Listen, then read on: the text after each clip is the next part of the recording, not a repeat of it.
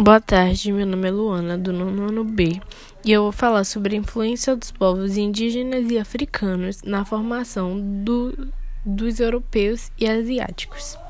Existe uma relação direta e profunda do povo indígena e africano nos continentes asiáticos e europeu. Com a globalização, que facilitou a circulação de pessoas, ocorreu uma transferência de culturas, costumes, hábitos e crenças que influenciavam na formação do povo europeu e asiático. E desses dois territórios também influenciaram o continente americano.